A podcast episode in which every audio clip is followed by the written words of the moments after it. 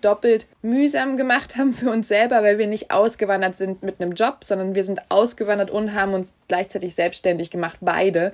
Das heißt, wir hatten eigentlich null Sicher Sicherheiten. Rückblickend war das vielleicht nicht so klug, aber toi toi toi, bis jetzt ist es aufgegangen.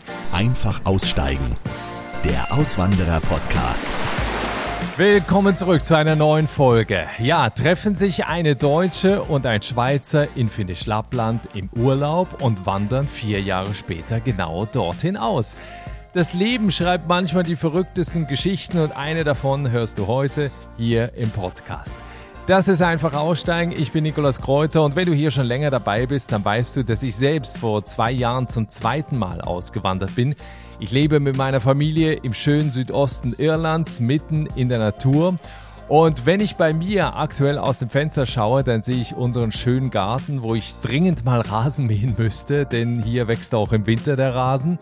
Äh, die Osterglocken blühen. Wir sind umgeben von einem riesigen grünen Feld, äh, wo bis vor kurzem noch Schafe waren. Und auf der rechten Seite ist unser Hausberg, von dem aus man einen super Blick über mehrere Countys hat und sogar das Meer sehen kann. Wenn du mal sehen möchtest, wo und wie wir wohnen und was hier alles noch drumherum ist, dann schau auf der Webseite der Auswandererpodcast.com. Wir haben auch ein Gasthaus, wo auch immer mal wieder Podcasthörer zu Gast sind. Mein Podcast. Ja, nachdem wir hier im Podcast vor kurzem auf den Lofoten waren, geht es zurück, hoch in den Norden, dieses Mal nach Finnisch Lappland. Das ist die nördlichste Region Finnlands und ein sehr dünn besiedeltes Gebiet. Die Region ist nicht nur bekannt für die Weite der arktischen Natur und vor allem für den Weihnachtsmann, der dort lebt, sondern auch für die Nordlichter. Im Sommer geht die Sonne nie unter und im Winter sieht man sie kaum. Die Wildnis dort ist atemberaubend, auch die Tierwelt natürlich. Und deshalb gibt es auch viele Menschen, die dort ihren Urlaub verbringen, aber wenige, die dorthin auswandern. Meine Gäste heute sind Josie und Markus. Die beiden haben sich 2015 im Urlaub in Finnisch Lappland kennengelernt und eben vier Jahre später haben sich die Sozialpädagogin aus Mecklenburg-Vorpommern und der Bauführer aus der Schweiz entschieden, wir wandern aus und werden, ja, das werden sie gleich verraten. Äh, eine irre Geschichte auf jeden Fall. Äh, ich freue mich jetzt erstmal, dass die beiden hier im Podcast zu Gast sind. Hallo. Hallo. Hallo. Hey ihr beiden, wenn ihr bei euch in Nordfinnland aus dem Fenster schaut, ich weiß, es ist schon spät, es ist dunkel, aber was seht ihr, wenn das Licht an ist? Also wenn es hell wäre, kommt ein bisschen drauf an, aus welchem Fenster, wenn wir gerade ausgucken, schauen wir auf unseren Haussee und wenn wir links rausgucken, sehen wir direkt auf unser kleines Hunderudel. Und rechts raus sehen wir gerade die Holzlieferung, die uns hoffentlich den ganzen Winter warm hält. die, die versperrt, versperrt gerade das Wohnzimmerfenster. Sehr cool. Ihr wohnt in Ivalo. Dort leben, habe ich mal geguckt, angeblich 3400 Einwohner. Das Dorf liegt direkt an einem Fluss. Und Ivalo ist der größte Ort Nordlapplands. Dort ist übrigens auch der nördlichste Flughafen Finnlands. Also ich glaube, ab da kommt dann auch nicht mehr so viel. Wie muss man sich das denn so jetzt aus eurer Perspektive da vorstellen? Also sind das so einzelne Häuser, die da irgendwo verstreut im Schnee stehen oder was ist so das Bild von dem Ort? Ivalo selber ist schon so ein bisschen Versorgungszentrum, das, was du eben gesagt hast, die letzte in Anführungsstrichen große Siedlung, bevor es dann nachher nach Norwegen und Russland rübergeht. Und eigentlich drei Stunden über uns kommt dann schon das Eismeer. Und ähm, Ivalo ist quasi so die ja, die letzte Siedlung. Das heißt, wir haben hier eine Werkstatt, Einkaufsmarkt, äh, ein kleines Krankenhaus, aber alles sehr niedrige Bauten, Flachbauten, sehr praktisch gemacht, um nicht so viel ähm, Wärmeverlust zu haben. Und wenn man außerhalb von diesem Kernzentrum ist, was man bei uns als Dorf bezeichnen würde, ähm, da ist, kommen dann diese typischen skandinavischen Holzhäuser in allen Farben. Nimm uns mal noch kurz mit zum Wetter gerade. Also es ist ja Winter. Wie muss man sich das auch so von den Temperaturen her vorstellen? Wird es dann so nachts minus 20 Grad, weil du auch gerade gesagt hast, eben kleine Häuser, kleine Räume, die man dann irgendwie schnell auch geheizt bekommt oder wie ist das? Äh, wir haben jetzt aktuell ist es gerade minus 10. Wir haben im Moment sehr äh, starke Kälteunterschiede. Also wir hatten letzte, letzte Woche war es minus 26, diese Woche ist jetzt wow. wieder extrem warm, warm für, für hier oben im Januar. Also in, in Lappland kann schon mal, das Kälteste, was wir erlebt haben, war minus 49. Das ist aber schon ein Extremfall, aber so minus 30, das ist schon, das gibt's jedes Jahr mal. Das minus 30, minus 35, das ist normal für mal ein paar Tage. Aber ich sage jetzt so, Durchschnitt der Winter wird so bei minus 15, minus 20 sein wahrscheinlich. Und ihr heizt nur mit Holz? Nee, wir haben in unserem Haus eine Wärmeluftpumpe. Also Oh. ja, wir haben Strom. Ähm, wir haben aber auch einen Kamin, den wir anfeuern müssen, wenn es eben unter minus 20 Grad geht, weil die kleine Pumpe schafft das sonst nicht. Und ähm, je nachdem, wie die Luftfeuchtigkeit ist und wie kalt es ist, friert auch draußen dann quasi das äußere Gehäuse der Wärmeluftpumpe, dort wo sie alles rauskondensiert, da friert es dann auch ein. Das heißt, irgendwann müssen wir natürlich auf Holz zurückgreifen. Okay, also wir sprechen gleich noch über den Ort, aber ich finde das immer spannend, eben damit man so eine gewisse Vorstellung, so ein gewisses Bild äh, im Kopf hat, wenn man das Gespräch hier hört, wo äh, die Gäste gerade sich befinden. Was mich bei euch freut, ist, wir haben im Podcast endlich mal wieder eine Liebesgeschichte. Wir haben ein Paar zu Gast, denn ihr beiden seid dort oben gelandet und das hat offenbar mit einer Urlaubsreise 2015 in Finnisch Lappland zu tun, wo Markus aus der Schweiz auf Josie aus Mecklenburg-Vorpommern getroffen ist. Und die große Frage ist, was ist dann passiert? Die Magie der Nordlichter. Ah, Nein, ähm, wir sind, also es war so halb Urlaub, halb Arbeitsreise für mich. Ich habe so eine dreimonatige Auszeit genommen und bin nach Finnisch Lappland zum Arbeiten gegangen. Also habe so ein ja, Workaway gemacht und bin auf der Husky Farm gelandet. Und Markus hat dort als Guide gearbeitet. Und wie der Zufall es will, wurde ich dann Markus zugeteilt und habe quasi ihm in der Hundearbeit geholfen, unterstützt und ähm, musste dann aber nach drei Monaten wieder abreisen und Markus ist halt noch da geblieben den ganzen Winter. aber das heißt, Markus, du warst ja eigentlich auch nur zeitweise, also wahrscheinlich dann für ein Jahr da und hast da quasi auch eine Auszeit gemacht. Oder warum bist du da gelandet? Genau, ich war für neun Monate da. Ich wollte mir einen Husky kaufen, war aber nicht sicher, ob das ein Hund ist für mich und wollte das halt in Lappland testen, ob ich mit einem so äh, einem Hund klarkomme und bin dann für neun Monate, also eine Saison, bin ich nach Finnisch Lappland gefahren und habe da gearbeitet und als Wilderness Guide gearbeitet. Okay, in der Ostschweiz konnte man das nicht testen, da muss man da bis ganz an Nordpol fahren, ja. Ja. hätte es wahrscheinlich auch oder hätte es sicher die Möglichkeiten gegeben, aber der Stau, wo der Hund halt herkommt, also er, nee, er kommt nicht Ja. aus Finnland, er kommt aus äh, Sibirien, aber die Temperaturen und alles, da fühlt er sich wohl. Okay. Wie ist es euch danach, wenn ihr beide wieder nach Hause gefahren seid, wie ist es euch dann ergangen? Also ist euch das so ständig im Kopf geblieben oder wie war das? Definitiv, ja. Also ich, ich war schon immer nordaffin, also ich wollte immer nach Skandinavien, habe aber hauptsächlich Norwegen auf dem Schirm gehabt und war von Norwegen begeistert, von Nordschweden, war aber vorher nie in Finnland. Ich hatte das gar nicht irgendwie ähm, im Blick und durch Zufall bin ich auf der Farm gelandet, wo Markus war. Ich hatte mich auch in Norwegen beworben bei anderen Farmen und dann schon im Landeanflug auf Kittilä, also es ist auch in, im Norden von Finnland, hat mich diese Weite fasziniert. Dieses nur Wald, nur See. Es war kein großer Berg, kein großer menschlicher Einfluss. Es war einfach pure Natur. Also von diesen ersten Minuten, Blick aus dem Fenster, war ich drei Monate lang völlig überwältigt und dieses Gefühl hat halt drei Monate nicht aufgehört. Und als ich zurück in den Flieger nach Deutschland steigen musste, habe ich schon, schon geweint, Oh. was ich bei der Abreise nicht gemacht habe. Und ähm, ja, ich habe dann ganz normal versucht, in Deutschland weiterzumachen, habe auch ein Jahr in meinem alten Job gearbeitet, wo ich auch mit Schlittenhunden zu tun hatte im therapeutischen Bereich. Aber trotz der Freiheit, trotz dessen, dass ich auf dem Land gelebt habe und mit Tieren gearbeitet habe, hat es halt nicht gereicht, weil mir hat diese Weite gefehlt, die, die Natur des Nordens, der Winter. Und ja, nach über einem Jahr nicht mehr in den Alltag zurückfinden in Deutschland, habe ich dann entschieden, ja, ich will den Schritt wagen zur Auswanderung, beziehungsweise wir haben uns gemeinsam entschieden. Also wir sind in dem Jahr in Kontakt geblieben, haben uns immer wieder besucht gegenseitig und gesehen und die Leidenschaft für die Hunde und den Norden hat uns halt nicht losgelassen. Habt ihr denn vorher, also jetzt mal, ne, man lernt sich kennen und führt dann so eine Fernbeziehung. Ich glaube, ihr seid ja dann auch zusammengezogen, erst bevor ihr ausgewandert seid, oder wie war das? Genau, also am Anfang in, in Finnland dachten wir nicht, dass das irgendwas wird. Warum? Ja, aber wir dachten, Fernbeziehung und ist schon weit auseinander so. und wir dachten ja. beide eigentlich, dass das jetzt nicht was Ernsthaftes wird. Und tatsächlich war es am Anfang auch so, dass wir uns eher per Zufall so ein bisschen gesehen haben, da ich einen, einen Hund von Finnland äh, mitgenommen habe, der dann aber über Josie zu, zu, zu mir in die Schweiz kam. Und danach hatten wir so ein Treffen in der Schweiz, wo sich die alle Arbeiter, die die Saison da waren, haben sich da getroffen und dann haben wir sie uns so wieder gesehen. Und dann hat das eigentlich so die Spinnerei angefangen, dass es cool wäre, was eigenes zu machen, halt im ganz kleinen Stil. Und irgendwann haben wir dann einfach gesagt, so entweder machen wir es jetzt oder, oder wir lassen es bleiben. Und dann hat Josie gesagt, sie kommt in der Schweiz.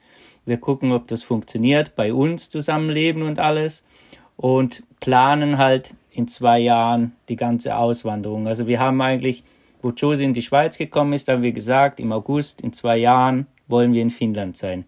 Und wir sind am 1. August, zwei Jahre später, angekommen, sind ja. wir hier angekommen. Wow, das ist ja typisch deutsch. Also das ist ja mal so ein richtiger Plan hier. Also erstmal gucken wir zwei Jahre, ob wir miteinander können und dann Stichtag packen wir unsere Sachen und ziehen nach Finnland. Also so ja. ungefähr war das, ja? Ja. Schon, es klingt jetzt viel einfacher, als die Realität war. Aber ähm, wir haben halt diese, speziell diese zwei Jahre angesetzt, weil wir wussten, wenn wir länger bleiben, uns vielleicht in der Schweiz richtig sesshaft werden, dann gehen wir nicht mehr. Und okay. ähm, das war für uns halt so, ah. wir wollen es planen, wir wollen es gut vorbereiten, aber wir wollen auch nicht zu lange warten. Und das war eine Mischung aus beidem. Okay, äh, das ist ja super spannend. Wie habt ihr das dann geplant? Also was war eure Vorstellung, was ihr dann in zwei Jahren da macht? Und wie seid ihr vorgegangen? Also wir wussten es selber nicht ganz genau. Wir wollten was mit Hunden machen, aber wie und was wussten wir selber noch nicht. Wir haben ursprünglich ganz anders geplant, wie es jetzt geworden ist. Äh, aber wir haben uns natürlich dann auf die Suche nach Häusern gemacht. Wir hatten unsere Vorstellungen, wir wollten keine direkten Nachbarn haben, einfach auch schon wegen den Hunden. Und wollten an einem See. Ist euch gelungen wahrscheinlich. ja, und wir wollten an einem See oder Gewässer sein. Das alleine hat dann schon relativ lange gedauert und dann hatten wir natürlich auch ein gewisses Budget zur Verfügung, wo wir dann nach Häusern gucken mussten, also auch Häuser bauen auch, Gästeunterkünfte, ja, wir haben alles kalkuliert, Businessplan geschrieben. Und dann haben wir, als es dann relativ fix war, dass wir wussten, äh, wohin es genau, also welches Grundstück, ähm, es sollte einfach Finnisch Lappland sein und da haben wir uns eigentlich zwei Jahre lang umgeguckt. Und am Ende ist es Ivalo geworden, weil das Grundstück gepasst hat.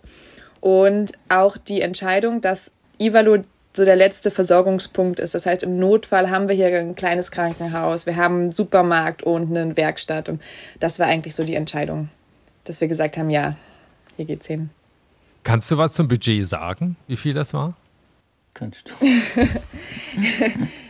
Nein, nein. Wir müssen gut. auch nicht darüber reden. Aber es gibt immer viele, die sich, also nur damit man eben, ich frage das nicht deswegen, weil ich jetzt so neugierig bin, sondern weil viele mich immer wieder darauf ansprechen, weil manchmal falsche äh, ähm, ja, es gibt manchmal so Missverständnisse, wo Leute das Gefühl haben, man wandert irgendwie mit 30.000 Euro aus, mhm. kauft sich ein Haus und baut sich quasi ein eigenes Leben auf. Nee. Deswegen, das wollte ich so ein bisschen vermeiden, dass dieser Eindruck entsteht. Nee, also wir hatten, wir haben uns vorher die Lage in Finnland angeguckt. Finnland ist zum Beispiel teurer als Schweden. Schweden ist ein sehr beliebtes Auswandererland, ähm, mittlerweile auch zu günstigen, also nicht mittlerweile, auch zu günstigen ja. Preisen. Aber für uns war halt Finnland klar. Und das bedeutet, dass Finnland ein bisschen teurer ist in der Besteuerung, in, der, in den Grundstücken allgemein. Und wir selber hatten uns ein Budget zwischen 80 und 100.000 geplant, jetzt allein für den Grundstückskauf. Das ist dann nachher ein bisschen teurer geworden, weil das Grundstück einfach das ist, was wir wollten. Und dann haben wir halt gesagt, okay, dafür würden wir dann halt auch einen Kredit aufnehmen und das abbezahlen. Dafür musste halt der Businessplan stimmen, dass wir genug Einnahmen haben, um die Rückzahlung leisten zu können. Mhm. Und neben dem, was wir aber als Budget für den Grundstückskauf hatten, braucht man natürlich auch noch ein gewisses Backup für alle möglichen Sachen, die am Anfang schief gehen. Äh, wir hatten dann ähm, ein Auto gekauft in der Schweiz, mit dem wir hier hochgefahren sind und wir sind auch mit 18 Hunden ausgewandert. Das heißt, wir hatten einen großen Was? Hänger. Ja. und wir brauchten entsprechend alle Papiere, alle Dokumente für die Hunde, die Impfungen. Das sind alles halt Kosten, die zusätzlich entstehen. Ähm, dann der Transfer des Autos und unseres ganzen Hab und Guts nach Finnland, dass man das alles verzollt und anmeldet. Und ähm, wenn man da halt ein paar Sachen versäumt oder irgendwas nicht kalkuliert, dann sind halt schnell mal, was hatten wir am Anfang, glaub, knapp 5000 Euro war nur beim Zoll hängen geblieben. Und ähm, das muss man halt budgetieren irgendwie. Ja, dreiviertel Jahr haben wir auch äh, halt hier gelebt und gebaut für die Hunde, für die Gäste. Und Ja, da dann haben wir verdienst auch du nichts, kein, ne? Ja, Genau, genau, ja. da ist kein Lohn und nichts. Also das musst alles auch äh, budgetieren. Genau. Bei uns war die Schwierigkeit, dass wir es halt doppelt mühsam gemacht haben für uns selber, weil wir nicht ausgewandert sind mit einem Job, sondern wir sind ausgewandert und haben uns gleichzeitig selbstständig gemacht, beide. Das heißt, wir hatten eigentlich null Sicher Sicherheiten. Rückblickend war das vielleicht nicht so klug, aber toi toi toi, bis jetzt ist es aufgegangen. Also es ist, äh, was habt ihr euch noch an Zeit gegeben jetzt? Also quasi bis Geld reinkommen sollte, war das dann ein halbes Jahr oder länger? Ja, August bis Dezember und ab Dezember hatten wir die ersten Gäste. Gäste, super. Okay. Ähm, bevor wir äh, dazu kommen, was heute daraus entstanden ist, ich meine, seit 2019 ist ein bisschen Zeit vergangen. Ich wollte noch mal kurz auf die Hunde eingehen, weil ich, das ist ja schon eine Besonderheit bei euch äh, im Vergleich zu anderen, die eben auch diese Schlittenhundetouren anbieten. Was sind das für Hunde, die ihr mitgenommen habt? Wir haben in der Schweiz angefangen, quasi unsere Hundegruppe aufzubauen und wir haben zum größten Teil, also ein bisschen mehr als die Hälfte unserer Hunde sind so diese Second-Hand-Dogs, also Hunde aus zweiter Hand, aus Beschlagnahmungen von Tierschutzvereinen, von anderen Menschen, die die Hunde aus Gründen abgegeben haben oder auch von anderen Schlittenhundefarmen, wo die Hunde aussortiert werden. Also wir haben quasi so die ganze B- B-Ware und das war so ein bisschen unser. Konzept dahinter. ja, das war ein bisschen das Konzept dahinter, dass wir halt in Anführungsstrichen nachhaltig auch mit den Hunden arbeiten wollen. Das heißt, nicht nur selber züchten und nicht nur vom Züchter kaufen, sondern Hunde eine Chance geben, die schon da sind und ähm, ja, dann quasi mit denen zu arbeiten. Nochmal kurz, ein gelernter Bauführer und eine Sozialpädagogin eröffnen ein Husky-Camp in Finnland und bieten Husky-Touren an. Es hört sich ja so ein bisschen an wie so eine Geschichte aus Goodbye Deutschland. Ähm, habt ihr, das war jetzt nur ein Joke, habt ihr Ja, ja. mal daran gezweifelt und euch mal gefragt, was machen wir hier eigentlich? Oh, mehr als ich zählen könnte.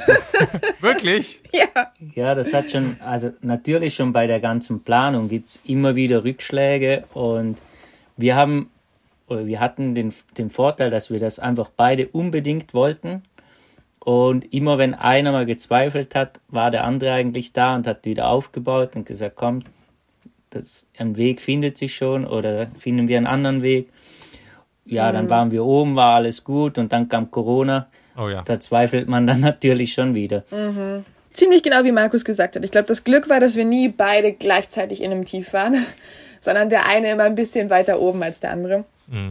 Aber es gab Momente auch schon vor der Auswanderung, wo dann Baupläne nicht bewilligt wurden, wo es über ein Jahr gegangen ist, bis wir die Genehmigung hatten, ähm, dass wir quasi das Haus, was wir kaufen wollten, dass wir das auch als permanenten Wohnsitz benutzen dürfen, weil das war nur als Ferienhaus vorher ausgeschrieben. Und dann mussten wir erst die Gemeinde fragen. Ähm, die hatte drei Monate Einspruchsfrist. Dann mussten wir die Nachbarn anhören. Die hatten noch mal einen Monat Einspruchsfrist. Dann musste das Ganze zum Notar gebracht werden und so weiter.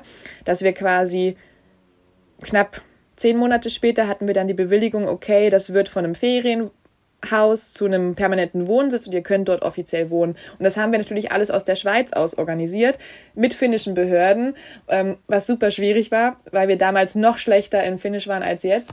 Und ähm, das ist halt nicht ganz so einfach gewesen. Hat viele Nerven gekostet, wir haben oft gezweifelt. Dann eben ist es ja auch eine Budgetfrage. Äh, wir haben dann einen Anwalt engagiert, Das habt ihr aber, entschuldige, das habt ihr aber gemacht, bevor ihr gekauft habt, oder? Ja, genau. Okay. Wir haben quasi einen Vorvertrag unterschrieben, wo drin steht, dass der Verkäufer sich darum kümmern muss, dass das umgemeldet wird, bevor wir das übernehmen. Ähm, und zum Glück haben wir das gemacht, weil sonst würden wir, glaube ich, immer noch sitzen und warten. Und ähm, ja, aber das sind so winzige Sachen wie, es muss jemand vor Ort vom Bauamt kommen und das abnehmen. In Finnisch-Lappland ticken die Uhren ganz anders und sehr langsam. Und dann haben wir knapp ein Dreivierteljahr gewartet, bis jemand kommt und das abnimmt. Und haben dann hier jemanden kennengelernt. Ähm, der kam abends zum Grillen vorbei und meinte, ah, ja, der Bauabnehmer, das ist mein Freund, warte, ich ruf kurz an. Dann hat er ihn abends angerufen und am nächsten Tag hatten wir online die Genehmigung. Und der Typ, der, der Bauabnehmer war nicht mal hier. Sehr gut. Also es, es war halt wirklich so, wo du dir ein Dreivierteljahr den Kopf zerbrochen hast und alles daran hing und dann reicht halt ein Anruf und ein Bier beim Grillabend und das. Ja, sehr spannend. Ähm, vielleicht äh, lass uns noch mal kurz darauf äh, zurückkommen. Was ist äh, bisher da entstanden? Also was bietet ihr heute alles an? Was ist eben seit 2019 da aufgebaut worden? Wir haben langsam angefangen 2019 mit den Hundeschlittentouren. Also wir haben zwei Unterkünfte. Wir haben ein, ein Gästehaus und ein Panorama-Tipi, wo wir zwei Gäste beherbergen können. Das ist vor allem mit dem Winter haben wir angefangen, also mit diesen Wildnistouren, wo die Gäste hierher kommen. Wir fahren raus mit dem Hundeschlitten und bekochen die Gäste. Sauna, Eisloch. Und jetzt fangen wir langsam an, auch den Sommer und Herbst auszubauen. Also wir machen Kanutouren, wir machen Wanderungen, wir machen Yoga-Retreat, so Insel-Retreat, wo wir mit den Kanus auf Inseln fahren und da ein paar Tage bleiben. Ja, aber da kann vielleicht Josie mehr dazu sagen. Genau.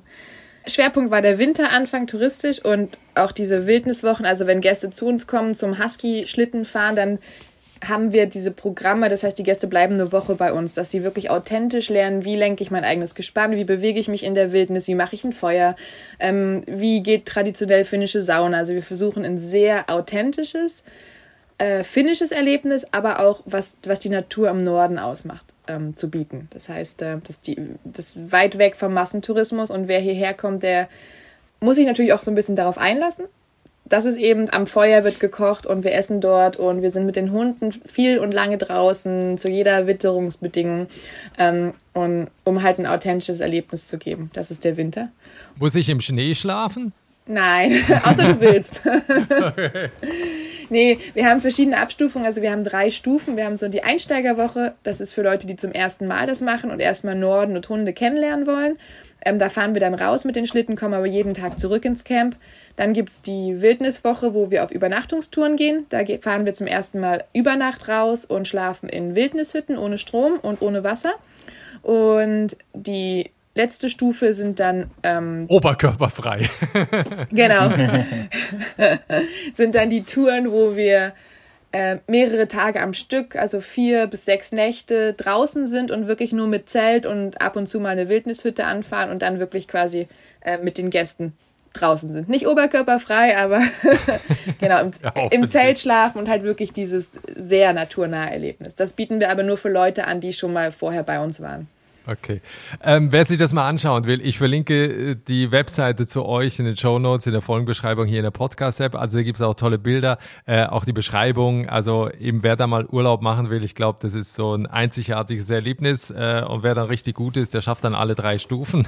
Genau. wer nicht, der fliegt dann mit einer fetten Erkältung nach der zweiten Stufe wieder nach Hause. Nee, nee, Sa Sauna ist gesund. Lass uns mal noch ähm, auf, auf den Punkt kommen. Äh, du, du hast es vorhin auch mit der Sprache, da wollte ich auch gleich noch drauf kommen. Aber was ihr da jetzt aufgebaut habt, wie haben so die Menschen auch in dem Dorf, man redet ja auch übereinander, ne, so eine kleine Gemeinschaft, wie haben die so über euch gesprochen? Wie sind die euch begegnet? Wie haben die das so gesehen, dass da jetzt irgendwie zwei, zwei äh, Paar kommt da aus Deutschland, der Schweiz und äh, wollen jetzt hier äh, Husky-Touren anbieten? Ja, wir haben das Glück, dass man wir haben relativ für, für die Verhältnisse hier oben haben wir relativ wenig Hunde. Und da haben wir das Glück, dass wir am Anfang eher so ein bisschen belächelt worden sind, weil wir halt auch eine spezielle Haltung haben. Wir haben Rudelhaltung, also unsere Hunde leben alle zusammen. Also können wir auch nicht viel größer werden. Also wir sind da ein bisschen begrenzt. Durch das eben sind wir eher so ein bisschen belächelt worden und mittlerweile aber sehr akzeptiert. Es kommen viele Leute auch gucken, sind sehr interessiert. Und es ist sehr schwierig, aber mit, mit viel näheren Kontakt zu bekommen. Sie sind sehr, sehr distanziert, noch extremer wie in der Schweiz. Aber wir haben mittlerweile gut Freunde gefunden, auch finnische Freunde. ja, mittlerweile sind wir die mit den Yaks und den Schweinen in Nivalo, also wir sind relativ bekannt. okay. Die Finnen sind das, was Markus eben gesagt hat, sozial eher für sich. Ähm, wenn man das jetzt direkt mit den Nachbarländern Schweden und Norwegen vergleicht, da sind die Leute nach außen hin zumindest offen, äh, kommen auf dich zu, fragen, wie geht's dir? Oh, du bist neu hergezogen, laden dich zum Kaffee ein. Und in Finnland ist es gar nicht so. Ähm, selbst wenn man sich schon lange kennt, ist es eher, die, die Finnen sind gern für sich und ihrer Familie. Soziale Events finden zwar schon statt, also es gibt dann schon so Traditionen, gerade um die Weihnachtszeit herum, aber eher wenig. Es ist wirklich ein Völkchen, was gerne Privatsphäre hat und gern für sich ist. Und das ist grundlegend erstmal egal, ob du da Ausländer bist und neu dazukommst oder ob du hier groß geworden bist. Was es natürlich für Zugezogene noch schwieriger macht. Aber ich glaube, am Anfang, was Markus meinte, haben wir erstens hat uns, glaube ich, gar niemand richtig wahrgenommen. Wir waren wieder nur irgendwer, der ausgewandert ist, der vielleicht nach einem halben Jahr eh wieder geht. Okay. Also die Finnen sind da erstmal abwartend. Sie gucken sich das erstmal an aus der Distanz, schauen, was die hier machen ähm, und warten erstmal.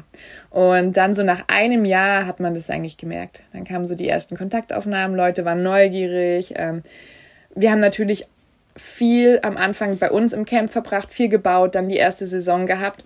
Und dadurch hatten wir nicht so die Kapazitäten, jetzt von uns aus auf Menschen zuzugeben. Das kam tatsächlich erst so nach einem Jahr, da haben wir dann angefangen. Und was Markus meinte, wir haben einen kleinen, aber sehr guten Freundeskreis aufbauen können. Und die Finnen sind, wenn sie sich dann mal geöffnet haben, sehr, sehr witzig. Sie haben eine sehr schöne Art von Humor. Es gibt immer Sauna, egal wo man eingeladen wird, ob zum Geschäftsessen oder zu einer privaten Geburtstagsfeier. Und sie sind sehr treu. Also sie, sie helfen jederzeit, wenn eine Notlage da ist. Wenn man Termine ausmacht, dann ist es eher nicht so verlässlich äh, und es wird viel verschoben oder abgesagt spontan, aber im Notfall ist immer, äh, sind sie immer da.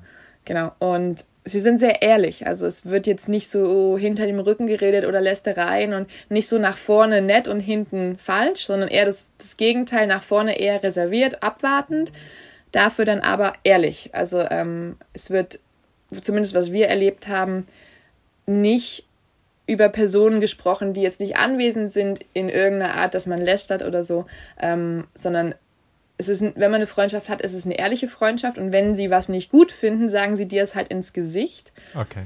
Ähm, was man auch aushalten muss, dass dann auf einmal jemand sagt, den du erst zwei Tage kennst, hey, so wie du das machst, ist scheiße. Ähm, Aber das kenne ich aus Ostdeutschland, ehrlich gesagt. Okay, ja, gut. Okay, stimmt, stimmt, ja. Und ja, man muss, man muss es einfach, man muss sich darauf einlassen. Und man darf sich auch nicht irritieren lassen von dem ständig gleichen Gesichtsausdruck. Die Finnen gucken eher, wie soll ich das sagen, monoton, finster. Mhm. Also sie haben immer die gleiche Mimik man darf sich davon nicht verunsichern lassen. Am Anfang habe ich gedacht, ey, die Leute mögen uns gar nicht, bis ich gemerkt habe, dass es einfach normal ist. Wenn du einkaufen gehst, wenn du auch die Einheimischen untereinander beobachtest, wenn sie Smalltalk halten. Sie sind halt, ähm, sie tragen die Gefühle nicht nach außen. Aber umso mehr Gefühle sind eigentlich in ihnen drin. Ja, ich höre irgendwie, wenn du redest, du hast ständig so ein Lächeln im Gesicht. Wahrscheinlich läufst du als Einzige mit so einem Lächeln durch den Ort. Genau. Ich bin die Verrückte, die immer lächelt. genau. Ähm, noch kurz zur Sprache. Ich habe mit einer ehemaligen Arbeitskollegin, liebe Grüße an Johanna Ketola, äh, äh, kam aus Finnland oder kommt aus Finnland und sie hat mal zu mir gesagt, Finnisch ist die schwierigste oder eine der schwierigsten mhm. Sprachen der Welt, weil es auch so grammatikalisch unfassbar schwierig ist. Also das selbst, wo die Finnen ein Problem damit haben.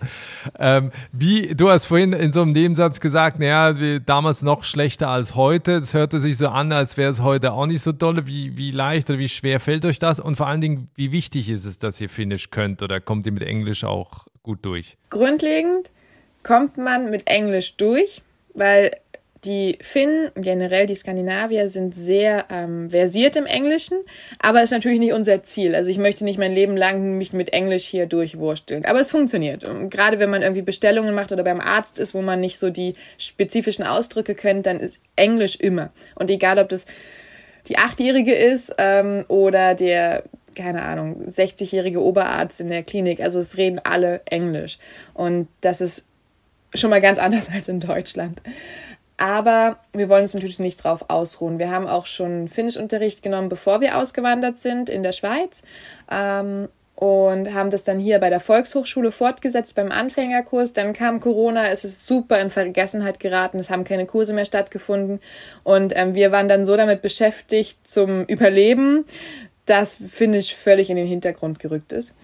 Es ist bei mir aktuell auf dem Stand so Alltagssprache, also ich kann mich ausdrücken in den rudimentärsten Sätzen, was ich will und kriege aus dem Kontext auch mit, was im Gespräch passiert. Aber das war's. Also ich bin weit weg davon, gute Grammatik zu benutzen, überhaupt Grammatik zu benutzen. und ähm, weiß aber, das ist mein Ziel. Also wir, wir haben auch einen Sohn, der ist jetzt im Kindergartenalter und der wird natürlich irgendwann eingeschult. Und mein persönliches Ziel ist es eigentlich bis zur Einschulung so finnisch zu reden, dass ich ihn auch durch die Schulzeit begleiten kann, ohne jedes Mal einen Dolmetscher in Anspruch mhm. nehmen zu müssen. Und bei dir, Markus, ist fließend wahrscheinlich, weil es ja sehr ähnlich zum Schweizerdeutschen ist. Ne? Klar. Genau, genau. nee, bei mir ist es ein bisschen schlechter wie, wie bei Josie, aber man merkt einfach, dass wenn man es probiert bei den Einheimischen, dass sie dann auch viel offener sind, auch Englisch zu sprechen. Wenn man es einfach probiert und egal, wenn mal was falsch ist oder so, man muss es einfach probieren und einfach drauf losreden. Sonst, wenn man einfach direkt Englisch redet, sind sie sehr auch eher zurückhaltend. Mhm. Aber sie sind, schätzen es sehr, wenn man es auch einfach probiert, Finnisch zu sprechen. Also wir hatten jetzt Sprache, wir haben ganz am Anfang noch über das Wetter gesprochen, eben über die Temperaturen. Und das andere ist wahrscheinlich auch noch so ein bisschen das, das Kulinarische. Also weil bei mir ist so, wenn ich irgendwohin auswandere, das Essen schon vor Ort wichtig. Wie ist das bei euch? Also äh, was esst ihr, was gibt es da im Supermarkt? Also, ich war so froh, in Finnland zu sein, äh, weil es der deutschen Küche doch relativ ähnlich ist. Also nicht komplett natürlich, gerade Lappland ist nochmal speziell, aber es ist viel Kartoffeln, es ist viel Hausgemachtes, viel Eintopf. Und ähm, ich hatte tatsächlich mehr einen kulinarischen Schock, als ich zuerst in der Schweiz bei Markus gelebt habe. Echt? Warum? Äh, weil, die, weil die Schweizer Küche einfach ganz anders ist als das, was ich kannte. Spätzle und Käse und Fondue und ähm, super lecker, aber anders. Und in Finnland ging es für mich zumindest eher ein bisschen mehr in heimische Gefilde. Jetzt, wenn man sich so ein bisschen die Kosten anschaut in Finnland, also ne, wir kennen natürlich Lebenshaltungskosten in der Schweiz, in Deutschland. Wie ist das so zu vergleichen, wenn man jetzt eben halt eben angefangen hat mit Lebensmitteln? Ich meine, ihr habt ja zumindest eben Haus, was ihr gekauft habt, das heißt, ihr zahlt keine Miete, aber wenn man jetzt eben halt auch so Versicherungen dazu nimmt, ähm, was braucht man da am Ende zum Leben und vor allen Dingen, ja, was bleibt am Ende auch übrig? Also wir kommen mit dem, was wir verdienen, kommen wir über die Runden ist kein Problem, aber die Kosten sind, ich würde sagen, es ist etwa gleich wie in der Schweiz. Also Lebensmittel, Tanken und so ist etwa gleich wie in der Schweiz. Gemüse, Sachen ist eher ein bisschen teurer, dafür ist Fleisch ein bisschen günstiger, Alkohol ist ein bisschen teurer, aber über den Daumen denke ich, ist etwa in der Schweiz, aber die, die Finnen verdienen Weniger. etwa gleich wie in Deutschland, mhm. vielleicht ein bisschen, ein bisschen mehr. mehr. Also für die Finnen ist es extrem teuer. Was aber wiederum ein Unterschied ist jetzt zur Schweiz, ist das Sozial- und Gesundheitswesen. Das heißt, ähm, die Leistungen sind so gut wie umsonst. Also jeder Finne, jede Finnin und jeder, der hier sein dauerhaftes Bleiberecht hat, ist ähm, sozialleistungsberechtigt und ähm, hat halt Anspruch auf gewisse Grundleistungen. Das heißt, du kannst in Finnland immer wählen, ob du zum staatlichen Arzt oder zum Privatarzt gehst. Ähm, wenn du zum privaten Arzt gehst, musst du natürlich alles aus eigener Tasche bezahlen. Aber die staatliche Versorgung deckt alles ab. Man muss manchmal auf Termine warten, man kriegt vielleicht nicht alles, vor allen Dingen hier oben. Also wenn wir jetzt irgendwie speziell, keine Ahnung, Orthopäde, Chiropraktiker, Gynäkologe, es ist nichts Spezielles, aber dafür müssten wir drei Stunden Süd in den Süden fahren. Aber jetzt das Notwendigste, Zahnarzt ist hier, ähm, wenn irgendeine keine Ahnung, wir notfallmäßig eine Versorgung bräuchten, wäre die, die, die erste Hilfe wäre hier in Ivalo. Und das ist alles relativ niedrigschwellig zugänglich. Also es kostet so gut wie gar nichts. Und wenn man dann noch eine normale Versicherung hat, Krankenversicherung, ist es halt sehr kostengünstig. Also dann lohnt es sich auch am Ende die Selbstständigkeit, also dass ihr da auch eben äh, ja noch was übrig habt. Ja, ja. es kommt halt, es kommt, also kommt darauf an, was man unter Lohn definiert. Wir haben viel, viel weniger als das, was wir in der Schweiz verdient haben. Wir hatten beide gute Berufe in der Schweiz. Ähm, Aber nicht so viel Spaß. Wen, ja, ja, weniger Freiheit. Also Spaß hatten wir natürlich auch in der Schweiz und ich habe mich auch sehr wohl gefühlt bei meinem alten Arbeitgeber in der Schweiz. Aber es war trotzdem nicht diese Freiheit und das hat am Ende eigentlich uns dazu bewogen, hier hochzukommen und ja, unsere eigenen Chefs zu werden. Man wird nicht reich, aber es reicht zum Leben. Ja, man hat natürlich einen Luxus. Wir sind beide hier, 24 Stunden mit unserem Sohn. Wir sehen beide, wie er aufwächst, alles. Und wir leben, also wir, wir arbeiten draußen mit den Tieren, das, was wir lieben. Und das ist natürlich, natürlich purer Luxus, was wir mhm. haben. Und ja, wir werden sicher nicht reich damit, aber es, wir können davon leben und das ist viel wert. Mhm. Wie und wovon leben denn eigentlich die Einheimischen in Finnisch-Lappland? Im Winter, also das ja acht Monate ist, ist Tourismus, also ist die Hauptsaison ist der Wintertourismus und viele arbeiten in einem Gastgewerbe, Hotellerie. Ähm, und dann über den Sommer haben viele Zweitjobs. Ist äh, im Baubetrieb, äh, an den Schulen oder Kitas, im Krankenhaus, im Supermarkt. Ja, so jeder so ein bisschen, was er kann oder was sie kann. Und wie soll ich das sagen, im Sommer, wenn du jetzt zum Beispiel ein neues Dach decken willst, dann gibt es jetzt keinen Dachdecker am Ort, sondern es wird irgendwer angerufen, der das schon mal gemacht hat oder bei dem schon mal das Dach gedeckt hat und der wird empfohlen. Und dann, ja, organisierst du das Baumaterial und der kommt und du bezahlst ihm halt seinen Stundenlohn und dann äh, wird das gemacht. Irgendwie, aber es wird gemacht. Ja, meistens nimmt er noch irgendeinen Kollegen mit, der genau. auch gar nichts zu tun hat und der hilft dann noch. Und genau. Dann, und die waren ja. auch schon bei euch, oder wie? Ja. Ja. Das Einzige, was wirklich gelernt ist, ist Elektriker. Das, ja. das müssen sie. Und sonst ist wirklich viel auch gebastelt. Mhm. Also muss man immer ein bisschen gucken. Wir haben ja ganz am Anfang des Gesprächs noch kurz über das Wetter gesprochen, beziehungsweise über die Temperaturen, was ja mhm. natürlich aber auch noch dazu kommt, wenn man da lebt, wo ihr lebt, in Finnisch-Lappland, dann ist das ja generell ein Leben in der Natur, mit der Natur. Ein Thema ist ja auch das Tageslicht oder die Dunkelheit. Also im Winter ist es halt ständig dunkel, im Sommer äh, ist es äh, dauernd hell. Wie geht ihr damit um? Also auch eben mit diesem Leben in der Natur und mit der Natur? Also jetzt gerade, es ist Anfang Januar und die Polarnacht hält jetzt schon knapp sechs Wochen an. Also wir haben jetzt seit über sechs Wochen kein Sonnenlicht im Gesicht gehabt. Und jetzt gerade ähm, habe ich eine unglaubliche Sehnsucht danach, barfuß über eine Wiese zu laufen und einfach zu fühlen, wie sich Gras oder Sand unter den Füßen anfühlt oder warmer Boden. Ähm, aber das kommt jedes Jahr bei mir um dieselbe Zeit und dann geht es auch bald aufwärts. Also morgen wird die Sonne offiziell wieder aufgehen zum ersten Mal für zwei Minuten. Ähm, wir sehen sie hier aber noch nicht. Wir werden sie etwa in einer Woche sehen wir sie dann bei uns im Camp. Also so immer so Mitte Januar kommt sie zurück und dann sehen wir sie fünf Minuten auf dem See. Aber da musst du aber auch genau an der richtigen Stelle auf dem See stehen, dass du sie im Gesicht spürst. Also ich würde sagen, es ist schön. Wir lieben den Winter. Ähm, sonst wären wir, glaube ich, am falschen Ort. Und man hat, wir haben nicht das Gefühl, dass wir weniger Platz oder so zur Verfügung haben, weil wir natürlich auch Schlittenhunde haben, mit denen wir uns durch diese unendlichen Weiten durchbewegen. Aber ähm, eine Winterliebe muss schon da sein, sonst wird es schwierig. Mhm. Für Menschen, die jetzt zuhören und vielleicht auch schon mal eben in Finnisch Lappland oder im Norden Norwegens oder im Norden Schweden Urlaub gemacht haben und sagen, ja, ich könnte mir vorstellen, da zu leben. Was würdet ihr sagen, für wen ist Finnisch Lappland das Richtige? Also aus welchem Holz muss man da geschnitzt sein? Für das, was wir jetzt hier leben in Nordfinnland, in dieser ja, Zurückgezogenheit, wir haben hier unseren eigenen kleinen Mikrokosmos, also wir kommen nicht viel raus, in Anführungsstrichen. Ich glaube, du musst dir selbst genug sein. Also du musst mit dir selber gut zurechtkommen dich mögen und es halt auch aushalten, dass nicht so viel Sozialleben und Sozialkontakte stattfinden.